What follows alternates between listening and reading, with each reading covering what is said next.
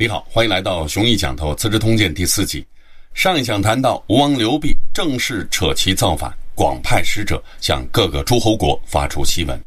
从这篇檄文来看，燕王呢也加入了联盟，负责平定代国和云中郡，还联络了匈奴。淮南三王也因为文帝时代的杀父之仇，苦心孤诣了十多年，筹划造反。但是刘濞的檄文里提到加入联盟的，却不只是七个诸侯国。哎，这到底是怎么回事呢？这一讲啊，我们就展开说一说。似乎最有可能第一时间加入刘辟同盟的，就是淮南三王了。汉文帝时代，淮南厉王刘长敢爱敢恨，骄纵跋扈，甚至发展到勾结闽越和匈奴谋反的地步。谋反这件事到底是真的，还是被栽赃陷害，非常可疑。但无论如何，文帝判刘长流放，刘长呢，竟然饿死在囚车里。文帝为了向天下表现自己是一个重视亲情的好大哥，先是把刘长的四个儿子刘安、刘伯、刘赐、刘良通通封侯，后来呢，又把原淮南国的土地一分为三，这就是淮南国、衡山国、庐江国，分别啊封刘安、刘伯、刘赐为王。之所以没封刘良，是因为刘良呢不但死得早，还没有留下子嗣。淮南三王作为刘长的亲生骨肉，对汉景帝会怎么想呢？从情感角度来看，最有可能的想法是：你爸爸害死了我们的爸爸，你现在搞削藩又来害我们了。不过从功利角度来看，假如刘长没有搞出乱子，一切按部就班的话，那么在所有的四个儿子当中，应该就只有刘安作为嫡长子有资格继承淮南国。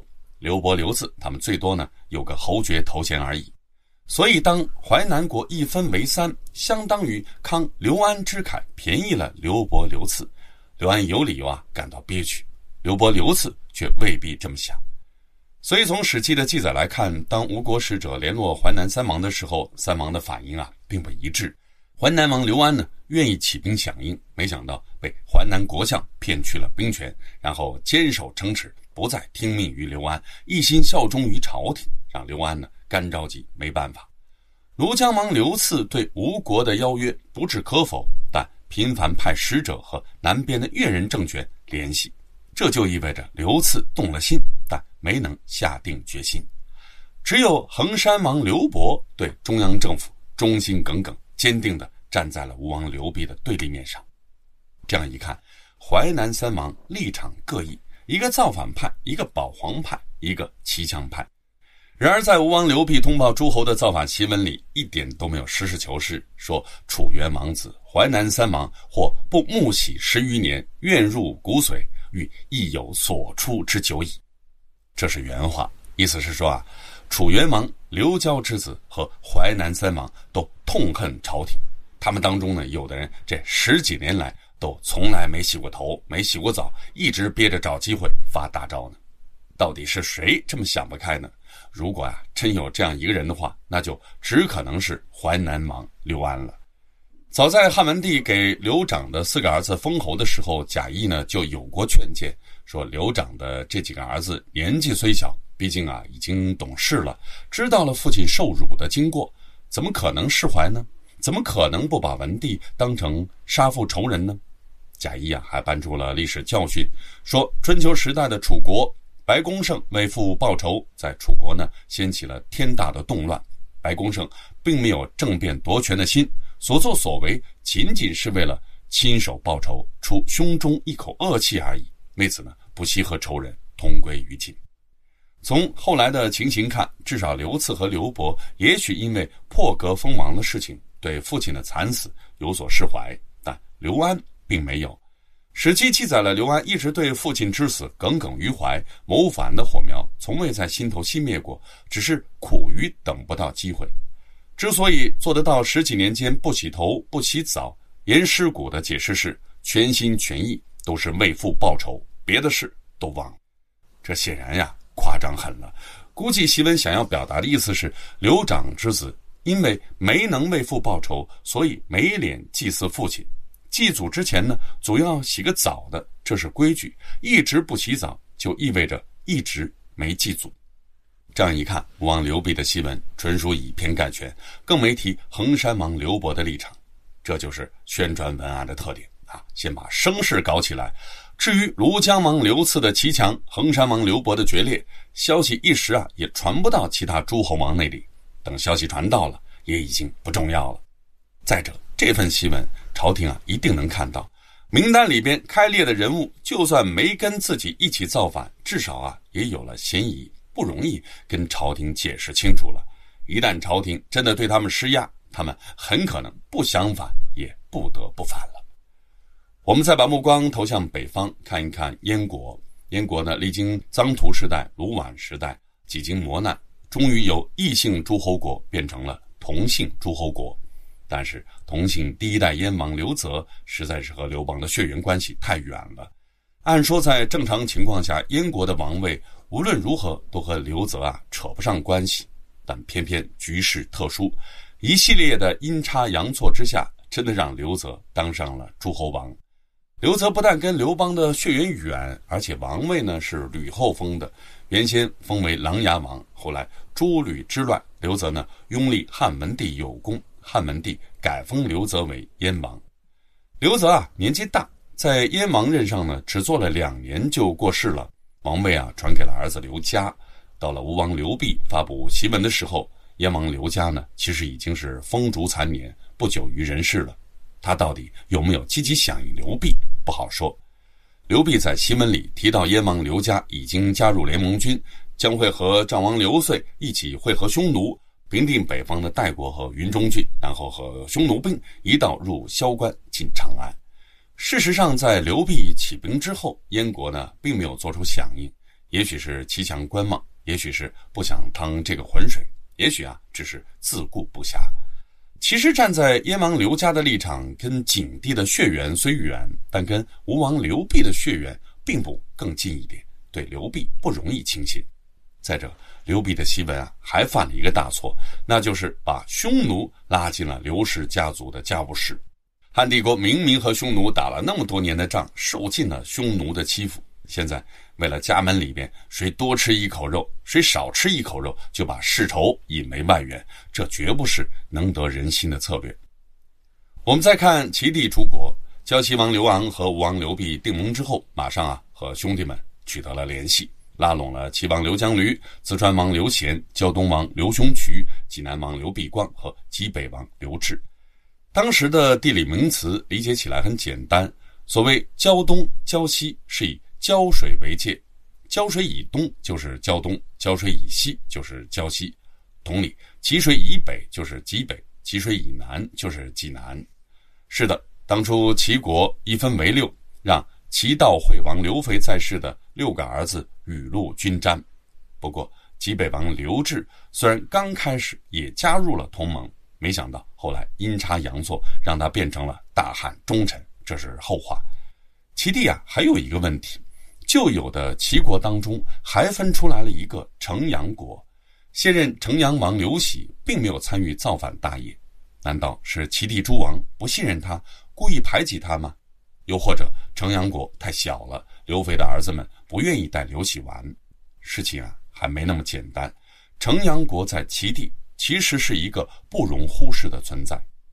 城阳景王，也就是第一代城阳王，就是惠帝和吕后时代那位英姿勃发、光彩照人的朱虚侯刘璋。平定诸吕之乱就是由他挑的头。虽然以今天的眼光来看，刘璋的这场策划很有一点狼子野心的嫌疑。之所以要铲除诸吕，仅仅是为了扶自己的亲哥哥齐王刘襄登上皇帝宝座。而在当时，既然诸吕之乱被定了性，那么汉文帝不管心里有多膈应，也只能对刘璋的盖世功勋予以官方承认和官方奖励。刘璋失败了，但刘璋的一切努力，在齐地诸王看来都属于义，有着无与伦比的正当性。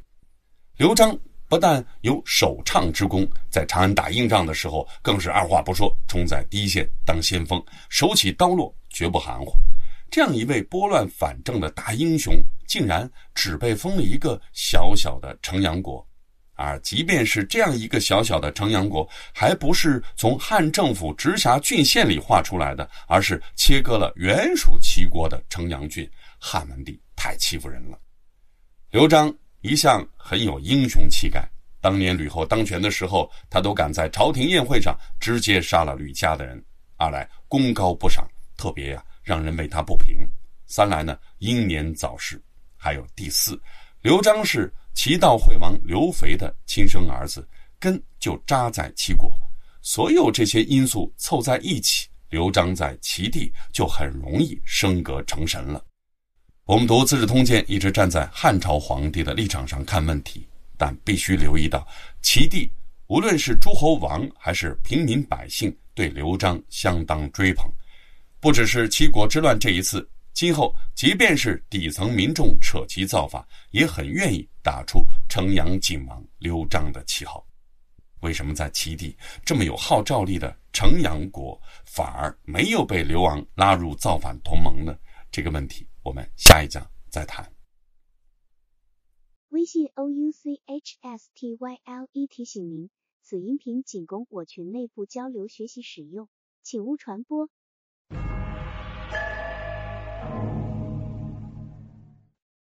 你好，欢迎来到熊毅讲透《资治通鉴》第四季。上讲谈到，第一代城阳王刘璋在齐地是神一样的存在，但现任城阳王刘喜并没有加入盟军，齐地诸侯们。怎么就没有想着努努力拉拢他一下呢？其实啊，这是七国之乱全部事件当中最有趣的地方。加入盟军的各位诸侯王达成一致意见，认为城阳景王刘璋有意在平定诸吕的事件上建立奇功，所以刘喜作为城阳景王的后人，很值得被特殊对待，就别让他参加盟军了吧。等将来盟军打赢了，该有的好处绝对少不了刘喜的。还是应少的风俗通义有记载说，刘璋死后啊，齐地到处为他立祠祭拜，不仅啊，大城里边有城阳景王祠，村庄聚落里边都有。从这种情形推断，城阳景王崇拜应该属于齐地民间自发的信仰，是民意的体现。即便在七国之乱的时候，城阳景王信仰还谈不上多么普及，但至少也该出现了萌芽，展现出了蓬勃的、让人无法忽视的生命力。城阳景王信仰后来在齐地愈演愈烈，还深刻影响过西汉末年著名的赤眉军起义，这是后话。既然城阳景王有着这样的超然地位，那么现任城阳王城阳景王刘璋的亲生儿子刘喜在齐地自然会被另眼相看。大家尊重刘璋当年的努力，同情刘璋当年的遭遇，所以啊，宁愿让刘璋的后人不加入反叛同盟。如果将来呢，盟军赢了。还刘璋的后人以公道，胜利果实一定不能少了城阳王这一份。似乎啊，还有个言下之意是，如果输了，至少保刘璋的后人无恙。什么叫虽死犹生？刘璋当得起这四个字。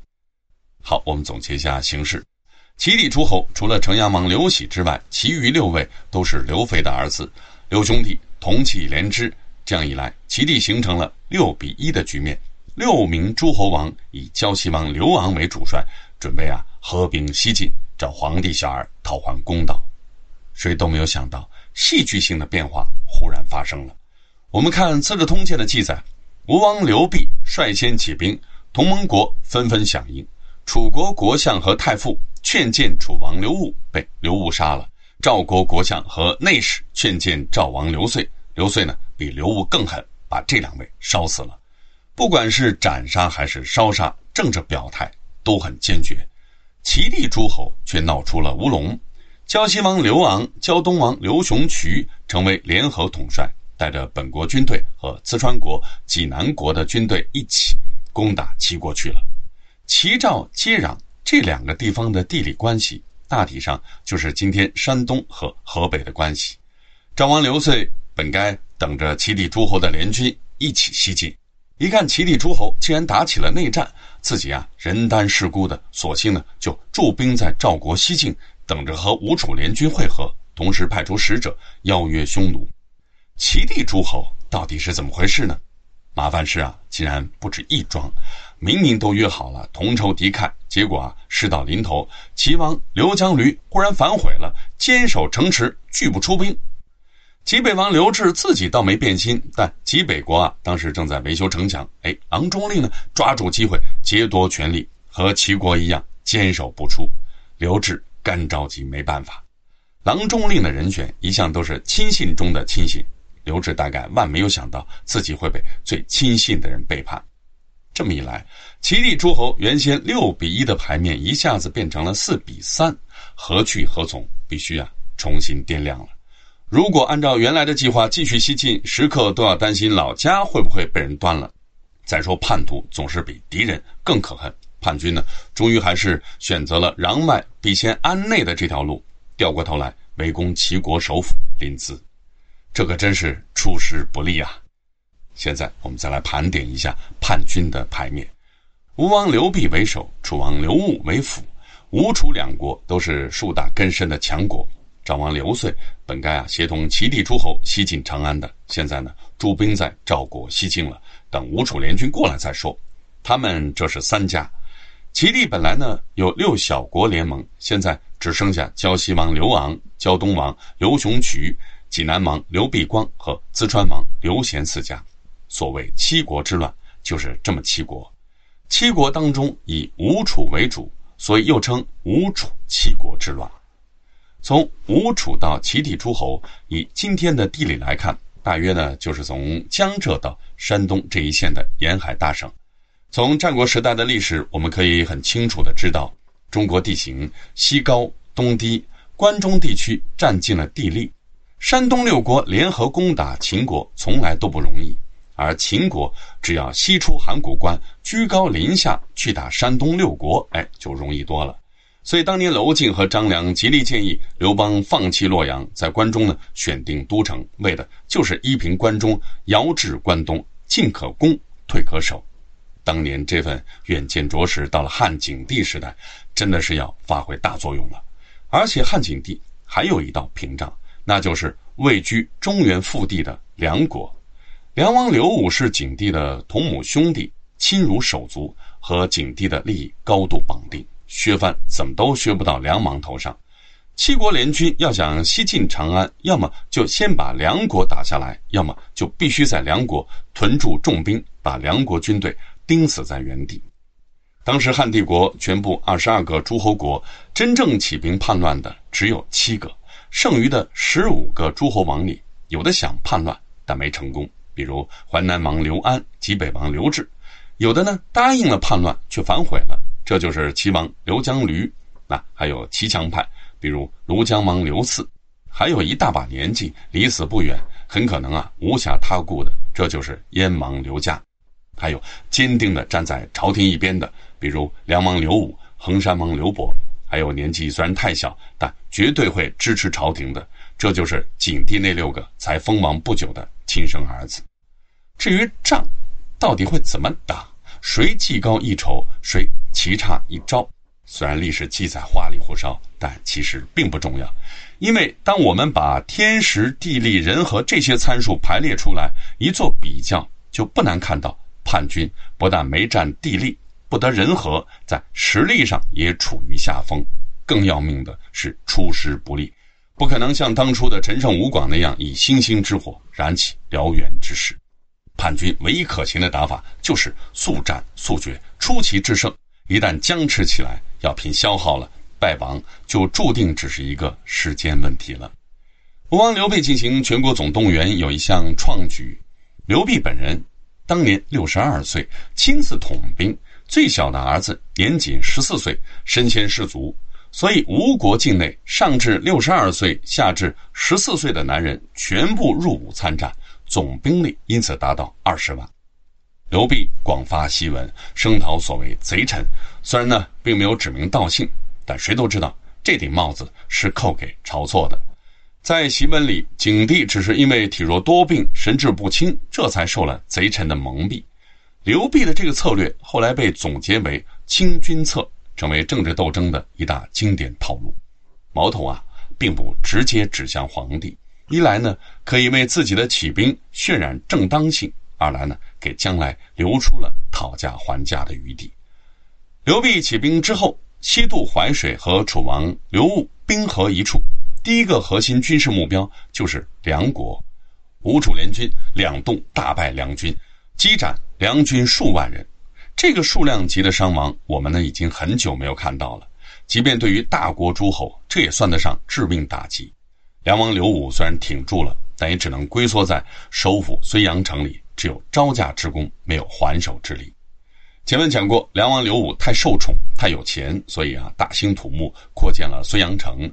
当时的僭越李治，这时候忽然派上了救命的功用。汉景帝那边看到刘辟的檄文之后，很花了些时间做出部署，任命周亚夫为太尉，统帅主力部队迎击吴楚联军，派曲州侯厉季攻击赵军，将军栾布攻击齐军，又拜窦婴为大将军，屯兵荥阳。遥制齐军和赵军，这是兵来将挡，水来土掩的打法。之所以对周亚夫委以重任，是因为当初汉文帝劳军对周亚夫的细柳营印象深刻。临终的时候，叮嘱即将继位的太子说：“一旦有危机情况，周亚夫可以统兵。”至于曲折侯厉季，是开国元勋厉商之子厉基的侄儿。平定诸吕之乱的时候，有一段厉季卖友的故事。立即出卖了好朋友吕禄，为政变成功做出了既可圈又可点又可耻可恨的贡献。郦商死后，郦继继承爵位，成为第二代曲州侯。如今在景帝一朝，郦继也算得上老资格的将门虎子了。栾布呢，资格更老，他当过雍公，做过强盗，在燕王臧荼手下做过将军，还顶着刘邦的怒火祭祀过彭越。汉文帝的时候，栾布做过燕国国相，又做了朝廷的将军，大拉拉的以权谋私，过着快意恩仇的人生。汉景帝派出的四员大将里边，最让人疑惑的就是窦婴。窦婴啊，不但没带过兵，前不久呢还得罪了窦太后，被免了职，又被断绝了亲戚关系。哎，怎么忽然间就把他请回来当大将军了呢？我们下一讲再见。微信 o u c h s t y l e 提醒您，此音频仅供我群内部交流学习使用，请勿传播。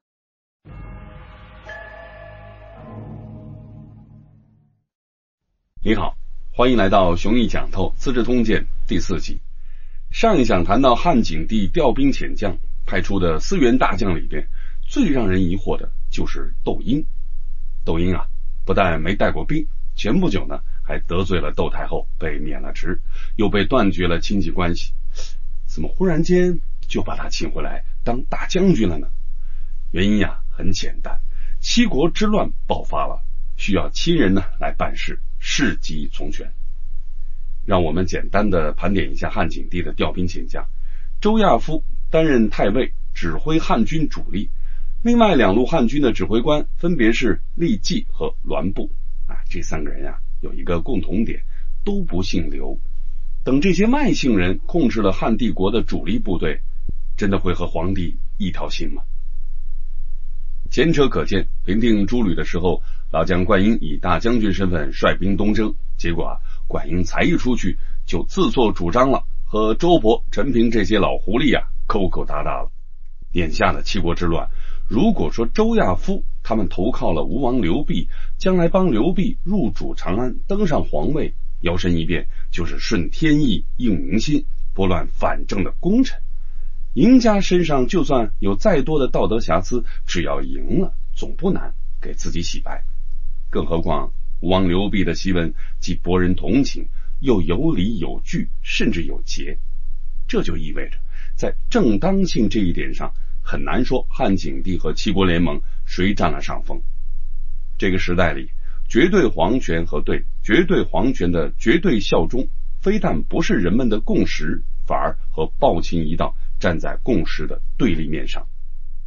所以汉景帝在调兵遣将的时候，他需要多几个自家人了。自己人里呢，唯一一个既亲近又年富力强的，就是梁王刘武。刘武啊，已经很给力了。虽然一败再败，死伤惨重，但毕竟呢，死守住了睢阳城，拖住了叛军的前进步伐。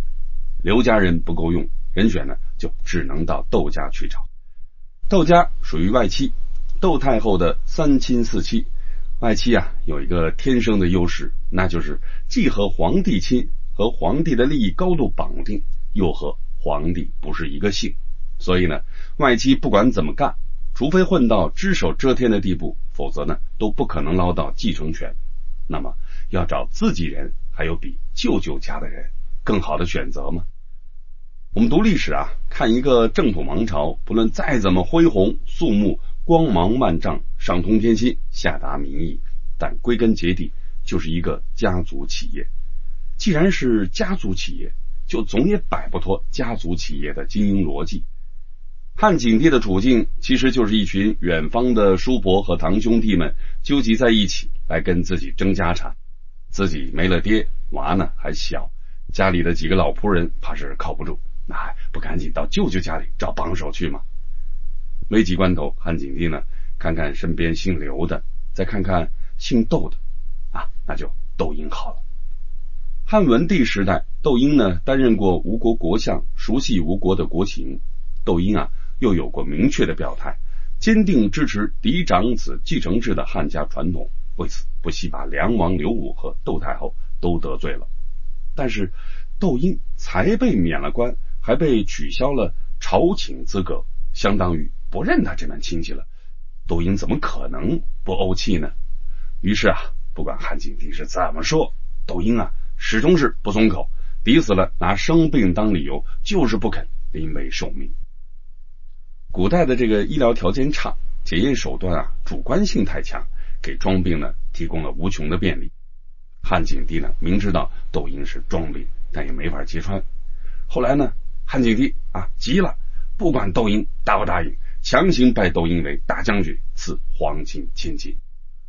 从《史记·魏姬武安侯列传》的记载来看，窦婴上任之后啊，做了两件事：一是推荐了袁盎、栾布等等闲居在家的能人。而是把景帝赏赐的黄金就放在大门口的过道上，经过的军官都可以自行取用。窦婴呢是一丁点的黄金啊都不往家里拿。如果以上记载属实，那就意味着栾布是由窦婴推荐之后才被汉景帝任命为将军的。但这件事并不重要，重要的是袁盎也是窦婴推荐的人。袁盎和晁错是一对众所周知的冤家对头，因为窦婴的缘故，袁盎终于有机会重新接触权力核心。窦婴和袁盎这两个变量的加入，使局面马上变得复杂起来。汉景帝要引入窦婴这个舅舅家的亲人，但前文呢有过交代。晁错提议削藩的时候，景帝召开高层会议，没人敢提反对意见，只有窦婴一个人。和晁错政变，这一来，公务变成了私怨。窦婴和晁错，哎，就这么结下了梁子。也就是说，制定削藩策略的晁错和给削藩收拾烂摊子的大将军合不来。当时汉朝人的合不来，可不容易能有将相和的度量。政见上的分歧可以直接转化为私人恩怨，而私人恩怨的主流解决方案，并不是宽宏大量，而是快意。恩仇。再看袁盎，这是前文已经多次出现过的人物。早在汉文帝时代，袁盎呢还在做郎官的时候，就给才登基不久的汉文帝出过主意，狠狠的杀了周勃的气焰。袁盎对国家大政影响最深的，体现在处理淮南王刘长谋反事件的善后工作上面。当时刘长啊饿死在囚车里，消息上报朝廷，文帝啊哭的是一塌糊涂。向袁盎呢讨主意，袁盎给出了一个在今天看来无论如何都算是匪夷所思的意见：杀掉丞相和御史大夫以谢天下。这话到底应该怎么理解？不好说。但文帝的做法是清清楚楚、有案可查的。查办刘长流放途中没有打开自车封印为刘长进献食物的相关人等，将这些人通通处斩。这些人。死的冤不冤不重要，重要的是汉文帝通过这个手段，充分表达了自己是一个多么重视亲情的好皇帝、好哥哥。袁盎不但聪明绝顶、正表现，还会很卡实际，所以属于他的本该是一片似锦前程。但为什么在窦婴就任大将军的时候，袁盎却赋闲在家呢？原因呀很简单，袁盎和晁错特别不对付。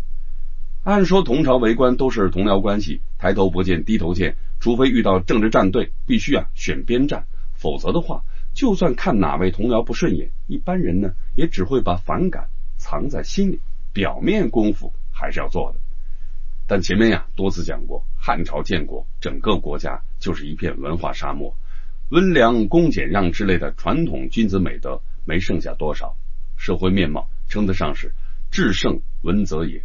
人呢总是显得粗鲁而直接，主流价值观是所谓滴水之恩必偿，睚眦之仇必报。所以讨厌谁就直接讨厌了。如果非要维持表面上的一团和气，那就不耿直了。袁盎和晁错，哎，就是有这么耿直，把个人的好恶公开化。但凡有晁错在的场合，袁盎呢直接就走，反之亦然。两个人呀做了这么久的同僚，竟然从来没有面对面的沟通过，哪怕一次。到底为什么恨成这样呢？不知道。反正两个人是并没有什么啊杀父之仇啊夺妻之恨，就是毫无来由的讨厌。其实我们呢倒也不难推测一样，因为这两个人其实很像。如果是两个内敛的人彼此相似，倒也不会生出什么事端。但偏偏这是两个同样聪明绝顶又锋芒毕露的人。不同之处是，袁盎和皇帝处不好，皇帝啊嫌他烦。但袁盎呢，对下属很好，深得人心。哎，晁错呢，刚好相反，和皇帝处的是亲密无间，但从亲人到同僚都不喜欢晁错。袁盎当年屡经调任，从陇西都尉迁为齐国国相，再迁为吴国国相。当时啊，足智多谋的侄儿袁种叮嘱过他说：“吴王刘濞啊，骄纵已久，吴国别有居心的人很多。袁盎去做国相的话。”如果忠于职守，公事公办，要么会被一群人告刁状，麻烦缠身；要么呢，就会被人弄死。唯一的明哲保身之道，就是每天呀只喝酒不管事，经常呢唱一唱语重心长的调调，劝吴王不要造反就可以了。当然，劝并不是真心劝，无所谓吴王接不接受，反正啊劝就是了。袁种的原话是：“君能日饮。”如何？实说王曰无反而已，这就给后人创造了一个无何饮的典故。比如宋人晁补之有诗：“但从袁盎无何饮，莫笑冯公不见招。”哎，无何饮就是只喝酒不管事的意思。袁盎呢依计行事，只喝酒不管事，果然在吴国很受优待。那个年景里，在吴国担任国相很容易两头不讨好，里外不是人。对吴王的骄纵不法，如果不闻不问，一旦将来出了事，自己在朝廷那边啊就脱不了干系；而如果尽职尽责，那么肯定不能为吴国所容。而只要吴王不和朝廷撕破脸，就算吴国把国相怎么样了，朝廷呢也不可能给国相撑腰。然而可不是什么死忠到底、大公无私的人，所以很明智的选择了直而指点的明路。但问题是。这虽然是一条明路，却无奈汉文帝的时代结束了。汉景帝登基之后，晁错飞上枝头变凤凰，大权既然在握，哪可能饶过袁盎这个老对头呢？袁盎不是在吴国很受优待吗？哎，那就好办。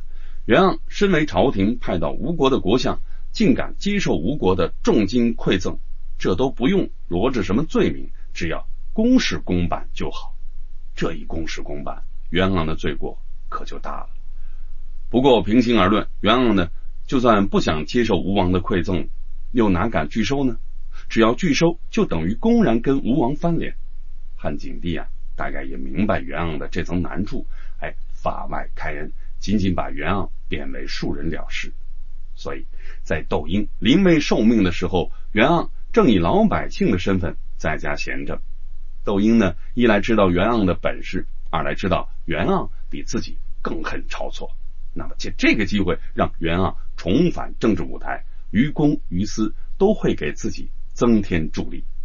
当局面变成这样，正常的人的想法应该是大敌当前了，各位啊，都学学将相和吧，不妨一笑泯恩仇，一致对外。退一步说，就算那点恩怨放不开，那也暂时搁置一下。等叛乱平定之后再说不迟。但是窦婴和袁盎还没干什么呢，晁错先坐不住了。晁错到底怎么了？我们下一讲再谈。微信 o u c h s t y l e 提醒您，此音频仅供我群内部交流学习使用，请勿传播。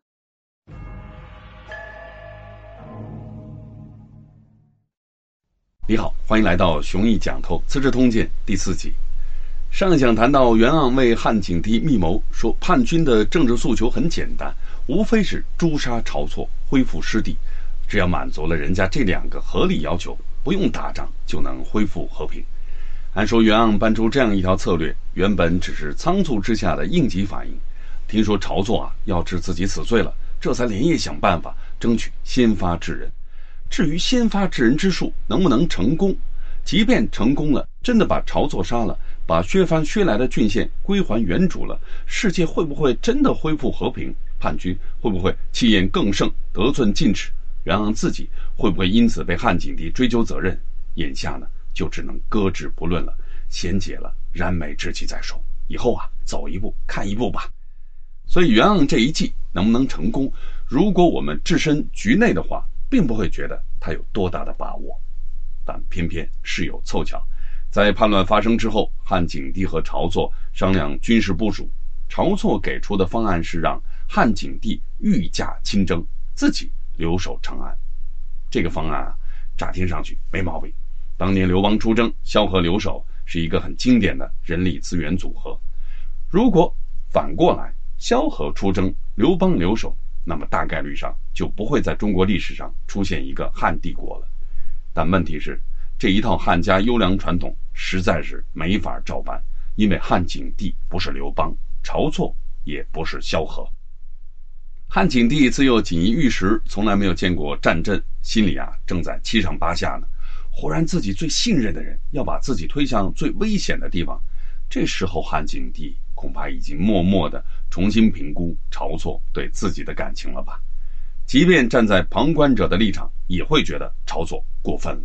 事儿是你晁错挑起来的，就该你晁错自己去铲平，怎么能把自己的上级领导？推去前线，自己反而留在大后方安全地带呢。所以苏轼呢注意到了这个细节，说当时啊晁错的正确做法应该是挺身而出，充分表现自己有担当、有底气的一面。只有把自己置之死地，才有而后生的可能。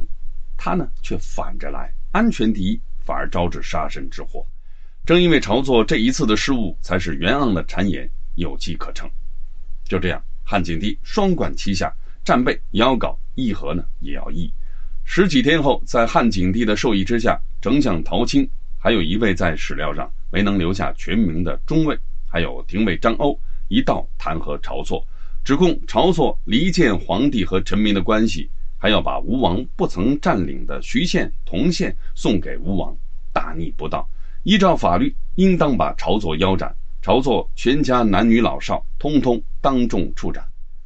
这份弹劾晁错的奏书，《资治通鉴》只引述了后半段，在前半段里交代了晁错在建议汉景帝御驾亲征的时候给出的理由，说百万大军出征，兵权呢无论交给谁都不让人放心，必须由皇帝亲力亲为才行。平心而论，这话如果是别人说的，倒也谈不上有多大的毛病，但问题是这是晁错说的。晁错搞削藩就已经属于离间刘家人的亲属关系了，又搞这一出，相当于离间汉景帝和群臣的关系，罪不容诛。至于割让两个县给吴国，假如晁错真的有过这样的建议，应该也只是军事策略，并不是真的要搞割地求和。但狼既然已经要吃小羊了，理由总是可以随意隐身的。弹劾的奏书马上就得到了批复，可怜晁错一无所知。景帝派中尉召见晁错，当车子行进到东市，这是一个闹市区，武士呢忽然把晁错先下车，当场腰斩。晁错是猝不及防，此时还穿着朝服。晁错的死状，《资治通鉴》的原话是“一朝一斩东市”，这是从《史记·吴王毕列传》引用来的。这个场面。之所以骇人听闻，成为一个文化语码，是因为他开了一个很坏的先例。腰斩虽然很残忍，但具五刑更残忍；满门抄斩虽然很过分，但前有古人，后有来者。汉文帝搞减刑，减来减去，灭门的刑罚终归还是减不下来。真正的问题是，杀一个人，甚至杀一个部长级别的政府高官，竟然可以不经过司法程序。即便是当年秦二世杀李斯，好歹呢也把李斯批捕下狱审讯，最后呢让他穿着囚服被押上刑场，具五刑，腰斩咸阳市。李斯死的比晁错惨，受的折磨比晁错大，被牵连的家属比晁错多。但无论公正也好，不公也好。李斯好歹是经过全套的司法流程之后，哎，才被杀的。晁错就不一样了，堂堂御史大夫，前一刻还在指点江山，这一刻就穿着朝服，代表朝廷尊严的朝服，被皇帝像杀鸡一样杀了。如果贾谊在世，一定会搬出投鼠忌器的理论，就算晁错该死，也不该这样把他弄死。结果死了一个晁错，却陪葬了。整个国家体统，按说当时不难有人想到这一层，但问题是晁错啊嚣张惯了，所以放眼朝野找不到一个朋友，没人愿意帮晁错说话。相反，窦婴和袁盎很有人望。《史记》有记载说，叛乱发生之后，大长安一带的长者和贤人争相依附，跟随他们的车子每天啊都有几百辆。因为一朝一斩东市这件事，后人对汉景帝是颇有微词。确实，汉景帝的表现太渣男了。爱的时候，晁错拆了宗庙外墙都没关系，活活气死了丞相申屠甲。转眼呀，不爱了，只因为元昂一席话，就来个一朝一斩东市，还把晁错满门抄斩。仔细一想，在七国之乱的整件事里，无论正方还是反方，似乎找不出一个好人。于是事情的定性，无论说是诸侯王勇于捍卫自己的合法权益，还是说明君贤臣勇于对分裂割据势力宣战，至少从情感上看，都不如说是狗咬狗的一场乱斗来的贴切。晁错被杀得干净利落，不但杀在众目睽睽之下，而且全家杀光，不分男女老少。杀的之所以这么招摇，当然是为了让叛军看清楚，这是真杀。绝对没有弄虚作假，朝廷表态表得这样诚恳，接下来就该进入议和程序了。使者除了袁盎，还有一位宗正官，名叫刘通，他是刘弼的亲侄儿，和刘弼呢都属于刘邦二哥刘仲那一支。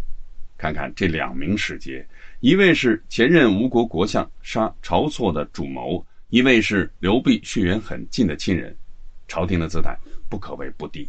那么。议和到底能成功吗？